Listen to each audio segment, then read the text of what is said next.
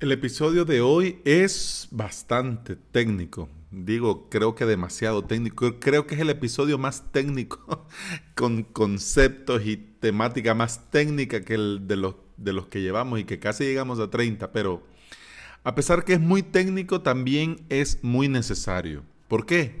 Porque si nosotros queremos dar siempre el mejor servicio a nuestros clientes y también tener lo mejor en nuestras webs, soy un convencido que Plesk Onyx es el mejor panel de control. Yo estoy convencido de eso. Y de hecho, por eso cada lunes hablamos exclusivamente de Plesk. Pero en estos episodios, y este es el primero, creo yo que haremos, vamos a hacer dos, pero si es necesario, pues hacemos tres. ¿Y qué pasa? Pues en estos episodios ah, vamos a hacer un mix. Vamos a hablar de WordPress, Plesk y optimización. Aunque ahora vamos a comenzar hablando un poco de, la cuestión de los servidores webs y, y, vamos a hablar un poco de conceptos. En realidad el episodio ahora se basa en, eso. Eh, en general el resumen es ese. Ya que una de las ventajas, porque ojo, una de las grandes ventajas que tiene Plesk es que podemos usar como servidor web Apache o Nginx. O sea, N-G-I-N-X, Nginx. Aunque lo normal es usar Apache y usar a Nginx como complemento. Te saluda Alex Ábalos y estás escuchando el podcast Implementador WordPress. Ahora con tema técnico donde te comparto contigo mi experiencia como implementador y emprendedor digital. Estás escuchando el episodio número 29 del día hoy, lunes 14 de enero del 2019. Gracias, muchas gracias por estar aquí. Bienvenida, bienvenido. Comencemos porque mm, el tema hoy, el, episodio de hoy da para mucho, así que yo te recomiendo que si lo podés volver a escuchar, pues mucho que mejor. Pero dale ahora de corrido y si algo te queda duda, pues este lo podés volver a escuchar. También está el post en mi, en mi web, avalos.sb podcast. También está el post en tu podcatcher, tenés las notas del episodio donde está todo el texto. Entonces ahí lo podés ver, pero yo creo que te sale mejor el post. Uh, avalos.sb barra podcast. Ahí está el episodio número 29. Ahí lo lees. Y ahí por cualquier duda. Aunque estoy pensando, no sé qué te parece. Estoy pensando también habilitar los comentarios dentro de cada episodio del podcast. Eh, no lo hago así porque en honor a la verdad a mí me da sentimiento. Me da sentimiento ver un mega post, un mega episodio de podcast y abajo diga, deja tu comentario y no hay ningún comentario. Entonces digo yo, bueno, quizás la gente solo lo comenta por Twitter o si alguien tiene algo puntual que decirte, pues bien, y te lo dice, usa el formulario. Pero bueno, lo dejo ahí, que quede ahí. no, vamos a, no vamos a correr un tupido velo, no, no, no, no, no, pero queda ahí, a, ver qué te parece. Así que soy todo oídos. Estamos en Twitter con el hashtag podcastwp y también con el formulario de la web. Así que cualquier de esos medios, pues, hey, sí, me pone comentarios. Nada, me comentarios para qué. Bueno, ok. Así tipo las historias de Instagram. Sí, no, bueno, vamos a ver. Pero bueno, Comencemos, comencemos, porque ya, ya me voy por las ramas. Te decía en la introducción que podemos usar Nginx como complemento de Apache. Mm.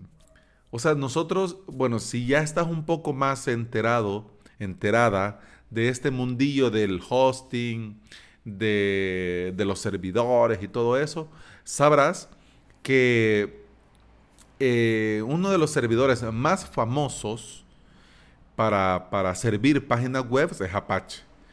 NJX como servidor web es lo mejor de lo mejor, pero es caro. Es caro, carísimo. Tener un hosting con NJX es carísimo, pero es buenísimo. Por ejemplo, Witopi, esta, esta, eh, esta web que da hosting especialmente diseñado para WordPress con staging en un clic, que fue la primera vez que yo conocí el staging y wow, quedé, que wow, me fui como con Dorito con las patitas para atrás, pero ah, mm, sale caro. Y vos podés tener, por, por ejemplo, con tu cuenta, un, creo que un WordPress, o creo que sí, un WordPress, así, un WordPress y dos staging. O sea, uno de producción y dos de backup. Entonces es como, bien, ok. Entonces, ¿cómo hago yo para darle a mis clientes? Pues lo ideal sería que cada cliente tuviera su propia cuenta. Entonces ahí sí, ya nos vamos con el precio. No es tan caro, caro, caro, pero comparando a un VPS con Plesk por 8 dólares al mes, entonces sí sale caro. Pero ojo, en JX es lo mejor.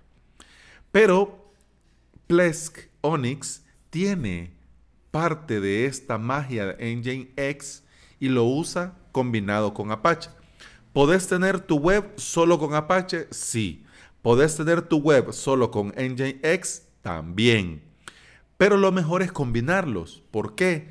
Porque Plesk usa a Nginx como servidor de proxy inverso. Te lo vuelvo a decir. Servidor de proxy inverso. Eso quiere decir que NJX hace de puente entre Apache y el Internet. Y este detalle y esta cuestión es porque NJX ha sido especialmente diseñado para trabajar con grandes cantidades de contenido, pero contenido estático. O sea, por ejemplo, imágenes, videos, códigos CSS, eh, archivos XML, grandes cantidades de contenido. Pero con archivos que son estáticos. Quiere decir que pues este está aquí y este es y no hay más. NJX eh, también es muy eficiente cuando tiene que gestionar una gran cantidad de conexiones simultáneas.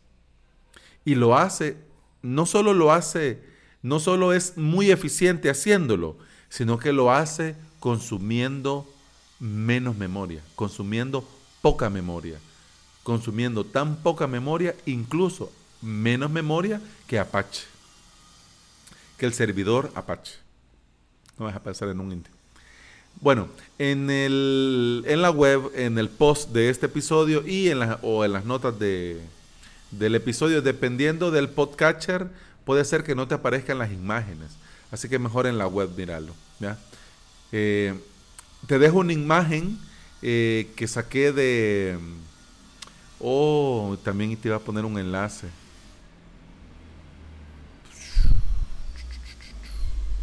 Estoy pensando que sea el enlace. No, no lo puse. Bueno, eh, bueno en, la, en el post te dejo una imagen donde, donde podés ver a, a entre el cliente, que es de Internet, y el servidor Apache.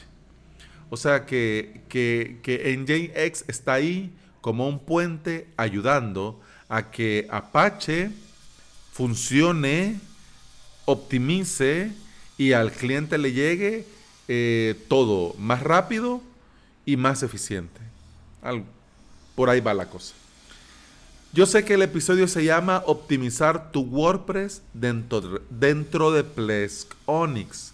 Pero antes de meternos a hablar del tema de la optimización, yo creo que tenemos que recordar, y si no lo sabías, conocer cuatro conceptos que nos van a ayudar mucho a la hora de que nosotros hablemos de optimizar o que leamos algo sobre optimización.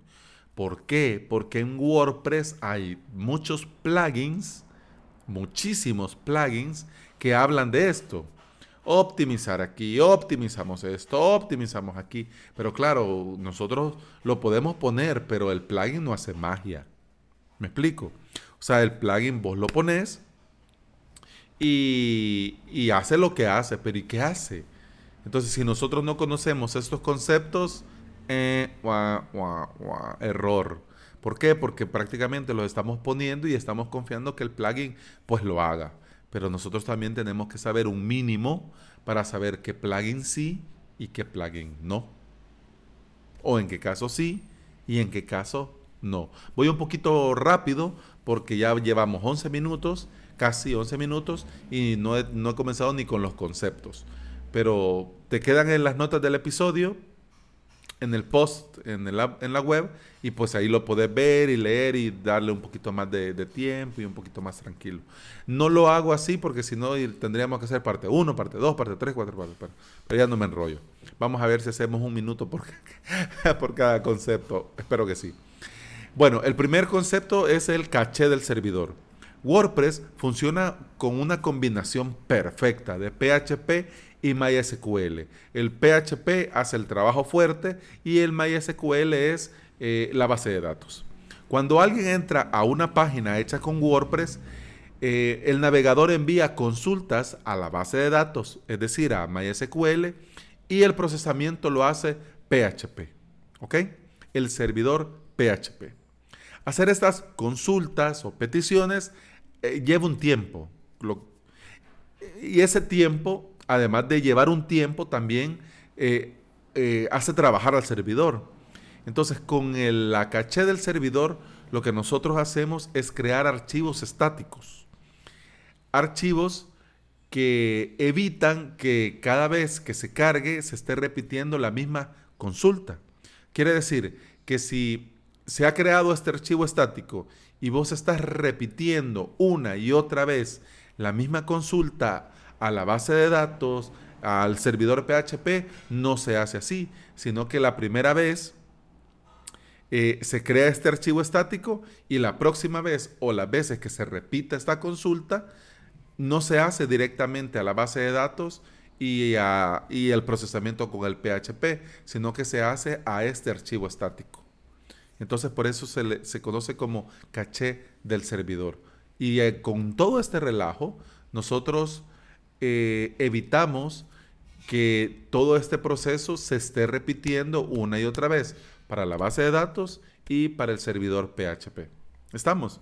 Voy rápido, lo siento, yo sé que voy rápido, pero si no, tendríamos que hacer muchos episodios. Y, y quiero dejar todos estos conceptos en este para luego meternos con WordPress. Ok, segundo concepto, caché del servidor. Se usa para no estar descargando una y otra vez los mismos archivos.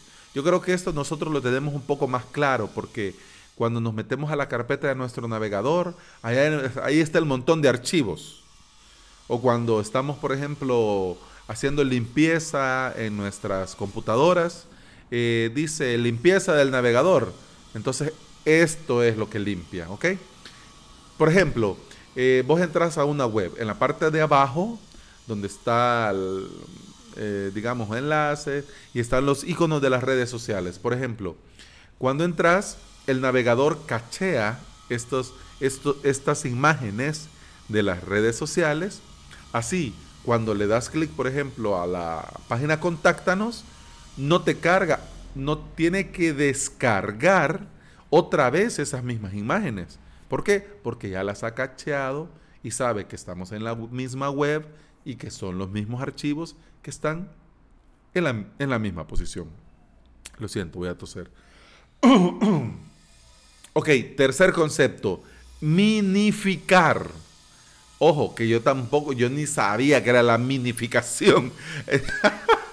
Preparando este episodio yo, minificar, ¿what? Sí, minificar.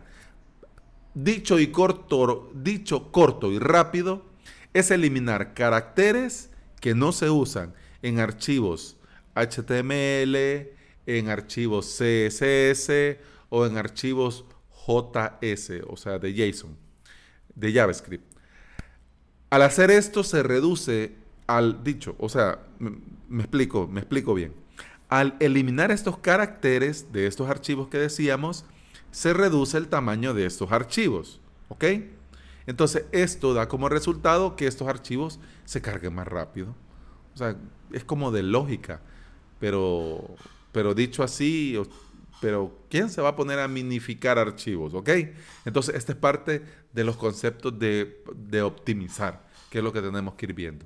Y el cuarto, que creo que es uno de los también más famosos de, estos cuatro que estamos hablando, el cuarto, la compresión G, G, G de gato, G-zip. Con esto nosotros comprimimos varios archivos de nuestro servidor que cuando alguien accede a nuestra web se descomprimen por el navegador una vez que el usuario visita nuestra página. ¿Ok? Esto es bastante parecido al concepto de minificar, pero la compresión G Suite reduce el tamaño de estos archivos comprimiéndolos juntos, lo que da como resultado, obviamente, que va a cargar más rápido. Y además de cargar más rápido, que también se necesitarían consumir menos megas para cargar la web. Estamos hablando que ahora la mayoría, la gran mayoría, bueno, de los clientes, de los clientes que tengo, eh, el 80% de su tráfico es por medio del celular. No es ni la tablet, o sea, es el celular. Entonces, también, si nosotros optimizamos nuestro WordPress, quiere decir que además de que le va a cargar más rápido, va a consumir menos megas. Entonces el usuario que entre a esta web va a ganar, entonces se ve beneficiado. Y el cliente se va a poner contento y nosotros vamos a estar haciendo un muy buen trabajo. ¿Nos vamos entendiendo? Ay, espero que sí. Pero bueno, aún no hemos llegado a hablar de WordPress. Ojo, yo lo sé y cualquiera podría decir, te voy a denunciar porque el título es engañoso. Pues no, por favor, no. Porque yo creo que era necesario que habláramos de estos conceptos antes de ponernos a hablar de optimizar. ¿Por qué? Porque no se trata solo de copiar y pegar código para optimizar o de instalar este o aquel plugin, sino que saber que lo que nosotros estamos haciendo es lo que tenemos que hacer, es lo correcto. ¿Por qué? Porque nosotros tenemos que saber lo que hacemos, dónde lo hacemos, cuándo lo hacemos y cuándo es mejor hacer esto o es mejor hacer aquello. Recordemos que no se trata solo de hacer las cosas, se trata de hacer las cosas bien y hacerlas bien desde un principio, porque nuestros clientes se lo merecen. ¿Ok? También nosotros, nuestras webs, se lo merecen. Seguiremos hablando de este tema hasta el próximo lunes, porque recuerden que mañana toca hablar de plugin. Mañana es martes de plugin. Si tenés algo que contarme, te leo con el hashtag eh, podcastwp en Twitter y también podés escribirme al formulario de contacto en mi web avalos.sb barra contacto. Y no me enrollo más porque ya nos pasamos tres pueblos con el tiempo. Gracias por estar ahí, gracias por escuchar y nos escuchamos mañana. Chao, feliz día.